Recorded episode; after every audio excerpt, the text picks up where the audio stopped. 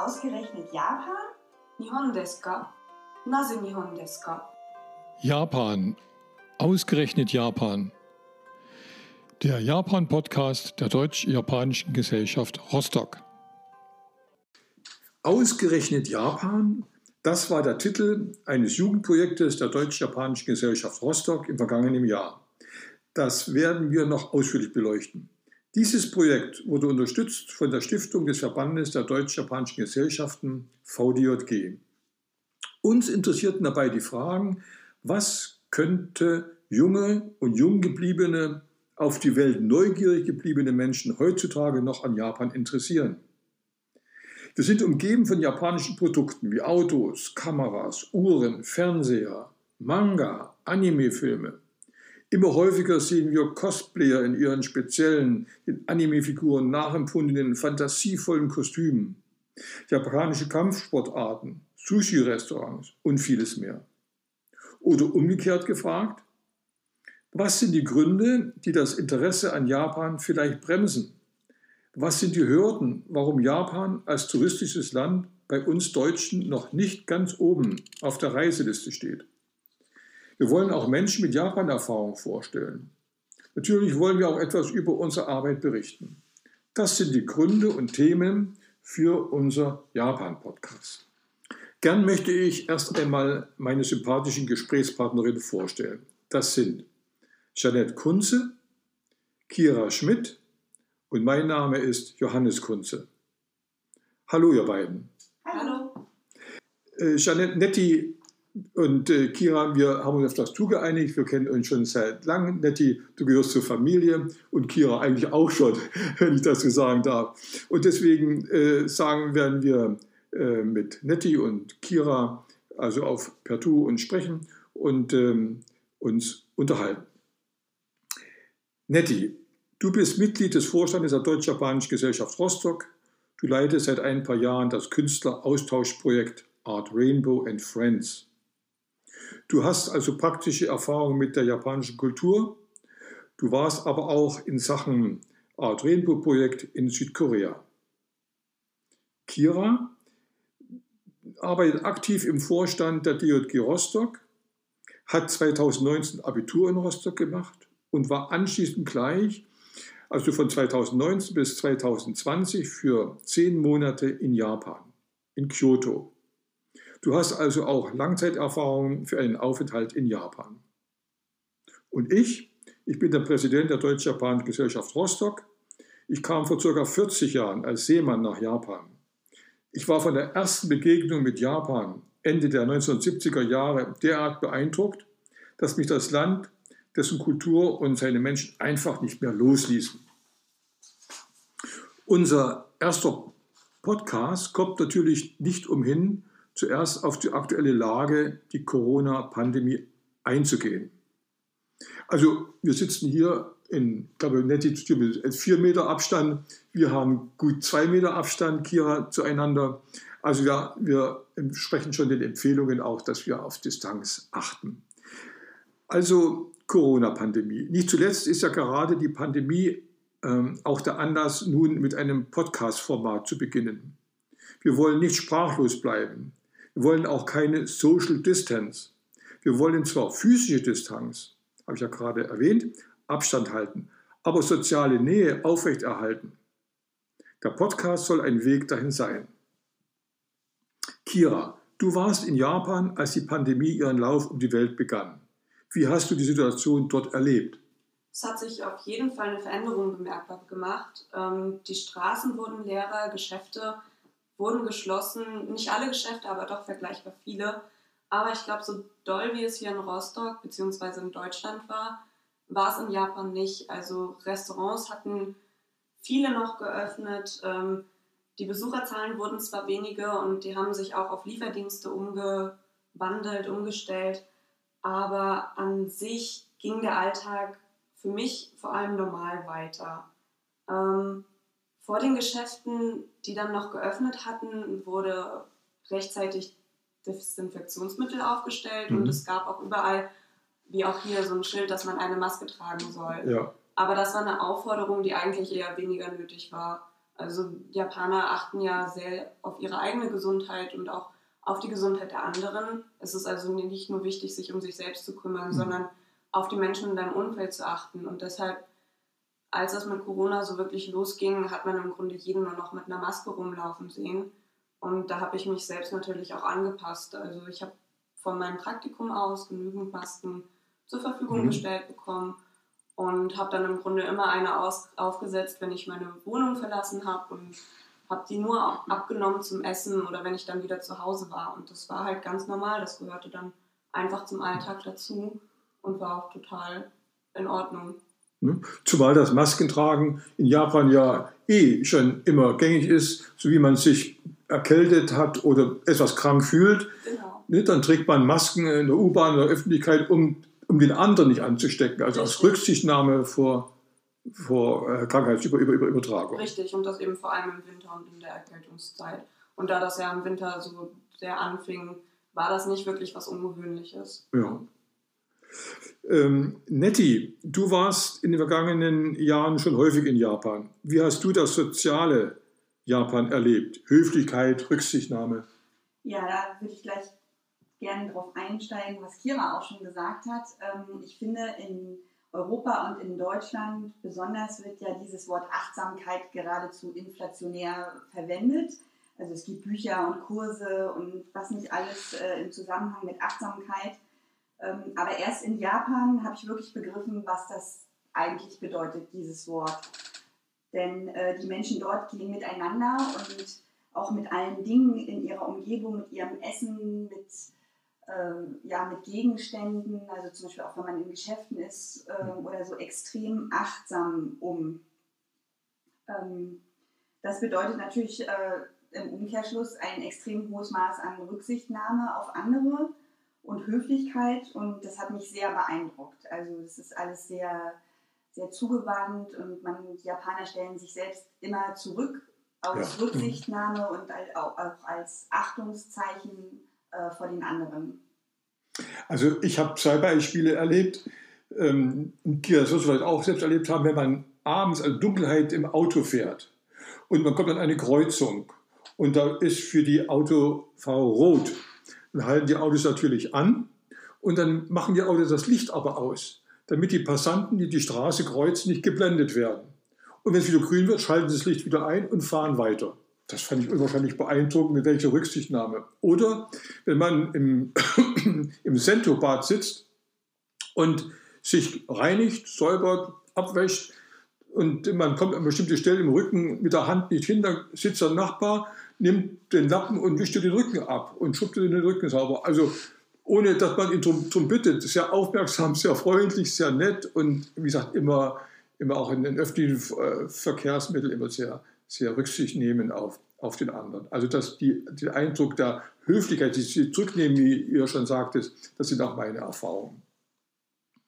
Okay, ähm, wir werden ja noch äh, späteren Podcasts auf die Besonderheiten des japanischen Way of Life sozusagen eingehen. Liebe Kira, nach den bisherigen eher grundsätzlichen Dingen möchten wir uns gern mit dir über dein bzw. unser Projekt ausgerechnet Japan unterhalten. Wie kommt ein junger Mensch auf die Idee, sich nicht nur mit Japan zu beschäftigen, sondern sogar seinen persönlichen Komfortbereich zu verlassen und für viele Monate nach Japan zu gehen?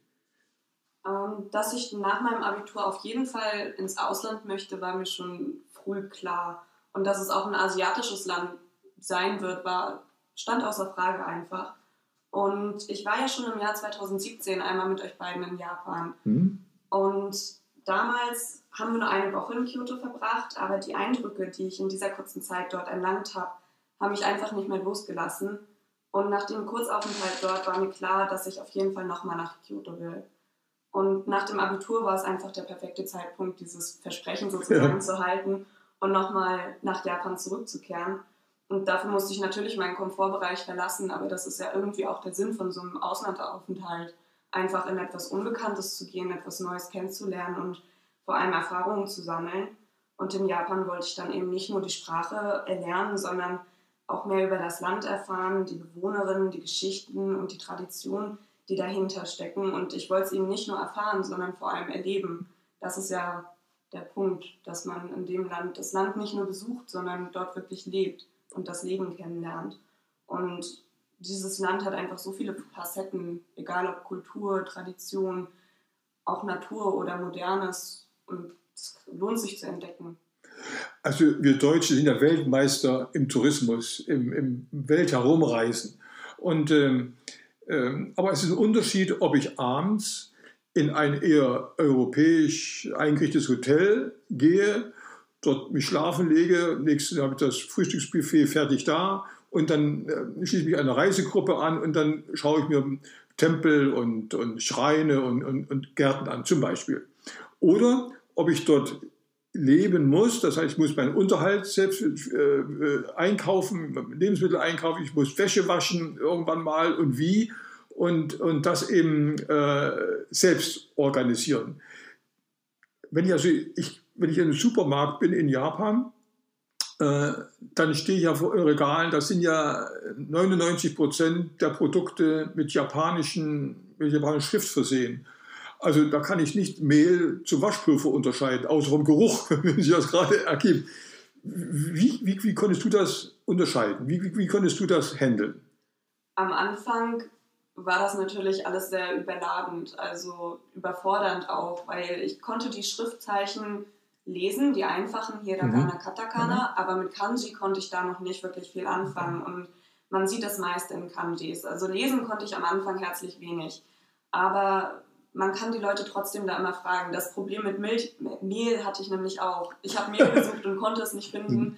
aber die Leute sind da nett und du kannst fragen. Ich habe es meistens mit Google-Übersetzer gemacht, dann am Anfangs in der Anfangszeit vor allem. Und dann führen die dich dahin, wo das Mehl steht und dann geben sie dir das in die Hand, damit du auch auf jeden Fall das Richtige kaufst. Und in, es gibt in Japan diese kleinen Konbini. Und das sind kleine Läden, aber man findet dort alles. Also so, so ein, es gibt auch große Supermärkte, aber die habe ich selten besucht. Ich hatte drei Kombini in meiner Straße und äh, da bin ich gut um die Runde gekommen. Ja, ne? Kira, das hört sich alles so locker, so leicht an. Ach, da fahre ich einfach mal nach Japan, bleib dort ein paar Monate. Ähm, die konkreten Schritte, da kommen wir noch hin. Aber ich frage mal, Netti, du bist ja die, eigentlich die Nachbarin, im wahrsten Sinne des Wortes, von Kira. Ihr kennt euch schon seit vielen Jahren.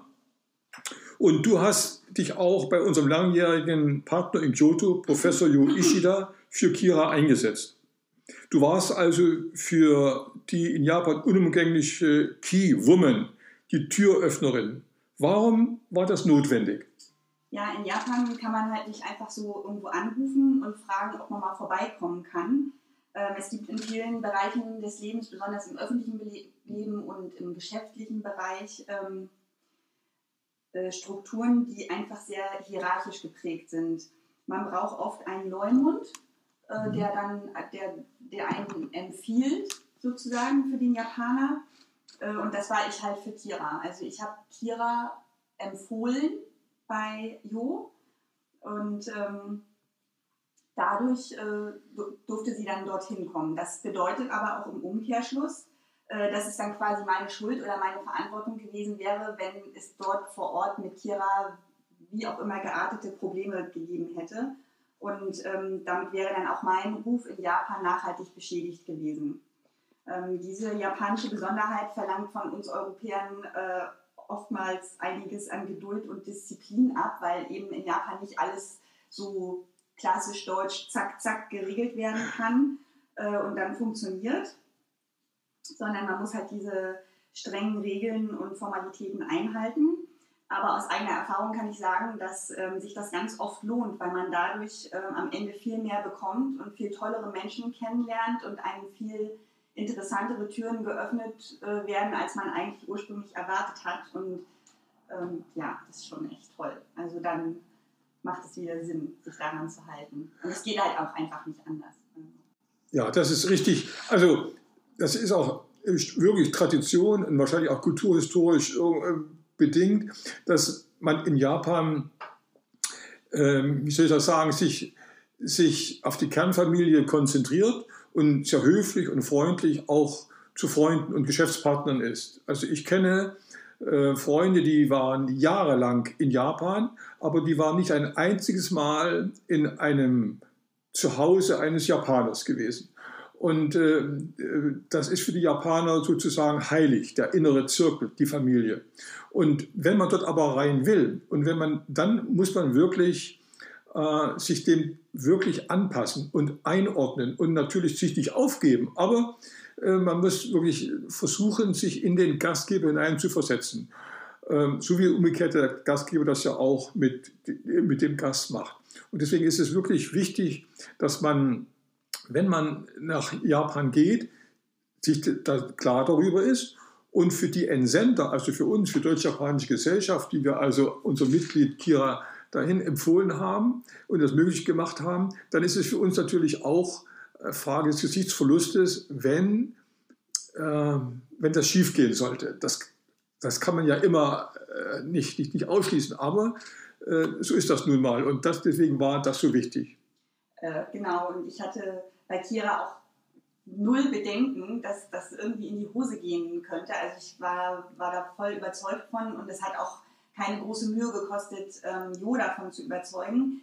Es kamen aber auch schon andere Anfragen von Bekannten oder Kindern, von irgendwelchen Menschen, die man kennt, bei denen ich das also nicht gemacht hätte, weil ich die einfach nicht gut genug kenne und da einfach nicht sicher sein kann, wie das am Ende dann ausgeht. Und andererseits war das auch so, dass wir auch selbst in Japan schon die Erfahrung gemacht haben, dass nicht jeder Ausländer in der Lage ist, sich diesen Regeln und Geflogenheiten anzupassen. Und ähm, auch wenn die Japaner sehr höflich sind und da niemanden brüskieren in so einer Situation, merken wir, die bei unseren japanischen Partnern und Freunden ja schon ein bisschen dichter dran sind als dann halt vielleicht ein Gast, ähm, wie das wirkt und dass das nicht gut ankommt und dass das auch am Ende manchmal Konsequenzen hat. Das haben wir aber andersrum auch schon gemerkt, als die Japaner äh, bei uns in Deutschland waren und sich mhm. hier nicht an ihre japanischen Regeln gehalten haben, dass äh, das dann auch wiederum Konsequenzen für die Japaner hat. Richtig. Ja. Gut, ähm, Kira, nachdem aus Kyoto also das Okay kam, dass du für ein Jahr ein Praktikum in Japan machen kannst, wie hast du dich auf dieses Projekt vorbereitet? Ich habe sofort einen Sprachkurs an der Volkshochschule gemacht. Äh, der ging ungefähr fünf Monate, war dann einmal pro Woche. Und da habe ich halt so grundlegende Sachen gelernt. Also ich hatte schon im Jahr 2017, als wir zum ersten Mal mhm. dahin gefahren sind, Hiragana, Katakana gelernt. Das musste ich jetzt natürlich alles wieder auffrischen. Das ist so nicht im Kopf geblieben. Und dann einfache grammatische Regeln und Vokabeln habe ich gelernt. Aber man muss sagen, als ich dann in Japan war, hat ich doch recht schnell gemerkt, dass es wirklich nur Grundkenntnisse waren und ich musste von vorne im Grunde anfangen und vieles nochmal lernen. Es waren eben auch nur fünf Monate, die ich die Sprache bisher gelernt hatte. Einmal pro Woche ist da nicht viel, aber es war auf jeden Fall ein guter, eine gute Hilfe, um dort einzusteigen und schon so ein paar Dinge verstehen zu können und auch grundlegende Sachen sagen zu können. Aber die Sprache richtig gelernt habe ich dann erst in den, oder weitergelernt habe ich dann erst in den neun Monaten da. Das war dann natürlich auch einfacher, weil man die ganze Zeit von der Sprache umgeben war, von den Schriftzeichen. Da ging das genau. Lernen viel dann leichter als hier in Deutschland. Ähm, was natürlich auch wichtig ist, ist, man braucht erstmal ein Visum, um dahin zu kommen. Mhm. Ähm, das war in meinem Fall dann so ein Working Holiday Visum. Das muss man persönlich beantragen. Ich hatte das in Berlin beantragt und es wird dann per Post zu dir nach Hause geschickt. Oder bei, der, bei, bei, der, bei, der, bei, der, Entschuldige, bei der Botschaft beantragt. Genau, bei, genau, der japanischen bei der Botschaft. Hm? Bei der japanischen Botschaft in Berlin. Man kann es aber auch in, an, woanders beantragen, aber hm. Berlin war bei uns am nächsten dran. Ja. Ähm, und da hatte ich das dann beantragt. Äh, ging auch recht fix. Man muss zwar einige Sachen ausfüllen und so weiter, aber an sich kriegt man die Dokumente dafür recht schnell zusammen und dann hat man das Visum auch gut in der Tasche. Und was man natürlich auch als Vorbereitung nicht vergessen sollte, wenn man in, nach Japan fährt und dort Leute, Leute besucht oder Leute kennenlernt, sind die Gastgeschenke. Die sollte man auch auf jeden Fall in der Tasche haben, wenn man weiß, man ähm, trifft dort Leute, mit denen man länger zu tun hat und gehört einfach dazu. Also Gastgeschenke sind auf jeden Fall wichtig. Daran muss man denken. Und Lebensgewohnheiten. Du, du warst ja zwar mit uns schon mal da gewesen, ich glaube 14 Tage oder, oder eine Woche war es tatsächlich nur. Eine Woche, genau. Sechs oder sieben Tage. Gut, da kommt man, da kommt erstmal hin und staunt und guckt. Ja. Und nun sind es aber die Lebensgewohnheiten in Japan, mit, der, mit, dem, mit, dem, mit dem Wohnen selbst und so weiter. Wie hast du dich da vorbereitet?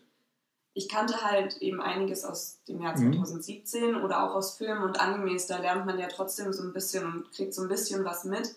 Ähm, ich weiß, dass ich ein Buch gelesen hatte auf dem Kindle von meiner Mutter über japanische Lebensgewohnheiten. Ich erinnere mich leider nicht mehr an den Titel, mhm. aber da konnte man so ein paar Sachen herauslesen, die einem auch einfach im Kopf bleiben, weil sie so ungewöhnlich im Vergleich zum deutschen Leben irgendwie sind. Aber vieles habe ich dann auch erst gelernt, als ich da war. Also dann fallen einem nochmal Dinge auf, die einfach ungewöhnlich sind und wenn man sie nicht versteht, dann habe ich meine Kollegin immer gefragt, ob sie mir das mal erklären können, warum das gerade so und so ist und wie man sich am besten verhalten soll. Das war dann auch überhaupt kein Problem. Oder ich habe halt gegoogelt, warum man, wie ich mich verhalte, wenn es irgendein Event war, wo ich ein bisschen nervös war und mich vorbereiten wollte, wie ich mich dann am besten verhalten sollte und was angemessen ist und sowas. Also Vorbereitung ist auf jeden Fall wichtig. Aber die Japaner wissen ja trotzdem, dass du ein Ausländer bist. Und das nehmen, nehmen sie dir nicht böse, mhm. aber es ist trotzdem schön, wenn man Bemühungen zeigt. Genau, das wollte ich gerade sagen. Es gibt ein Buch, das heißt, wie ich vermeide, in Fettnäpfchen zu treten. Kann sein, dass es genau das Buch ja, war. Ja, genau.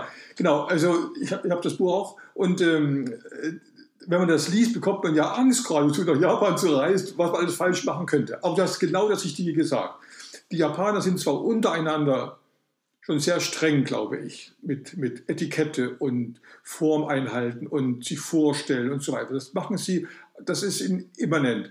Aber gegenüber Ausländern sind sie trotzdem sehr großzügig. Aber sie honorieren auch, wenn man sich bemüht. Und äh, wenn, man, wenn man einmal einen Fehler macht, dann ist das kein Problem. Aber man sollte aufmerksam dann dort auch sein und das versuchen zu vermeiden zukünftig, dass man das nicht wieder wiederholt. Essen, vielleicht noch eine Essenfrage, wie, wie man kommt ja hin, gut, man isst man, geht mal zum Japaner oder zum Chinesen und glaubt, ja, das kann ich alles essen. Aber das Essen ist ja nun eben jeden Tag so und es gibt eben kaum eine Möglichkeit, mal italienisch essen zu gehen oder mal eine Pizza zu essen, sondern japanisch zu essen. Das sollte man auf jeden Fall auch nutzen, dieses japanische Essen zu essen ähm, und die Vielfalt auszukosten. Ähm, am Anfang hat es mich bei vielen Sachen schon Überwindung gekostet, weil man manchmal gar nicht identifizieren konnte, was da vor allem auf dem Teller liegt. Hm. Aber es lohnt sich trotzdem, alles einfach zu probieren. Und ich habe gemerkt, mein Geschmack hat sich verändert im Laufe der Zeit. Richtig darauf vorbereiten, was essensmäßig auf mich zukommt, konnte ich nicht. Also ich kannte Gerichte aus Animes und Filmen und sowas und wollte sie auf jeden Fall auch mal probieren. Aber auf Essen vorbereiten kann man sich schlecht. schlecht ne? Worauf man sich aber vorbereiten kann und sollte, ist das Essen mit Stäbchen. Ah, also ja. das kann man zu Hause ja schon trainieren und das sollte man ab und zu vor einer Reise nach Japan vielleicht schon mal gemacht haben, damit man sich nicht ganz blamiert. Und wenn man es ein bisschen übt und gemacht hat, dann gewöhnt man sich ja auch dran. Ne? Und dann funktioniert das ganz gut. Darauf kann man sich auf jeden Fall vorbereiten. Und ansonsten kann ich nur empfehlen, einfach alles probieren, was einem da so über den Weg kommt. Also, Kia, wir wollen ja in der nächsten äh, Folge, nächsten Podcast, wollen wir noch konkreter jetzt auf deinen Aufenthalt eingehen und das auch mal äh, mit deinen Augen schildern, was du alles erlebt hast. Heute ist sozusagen der Einstieg da hinein.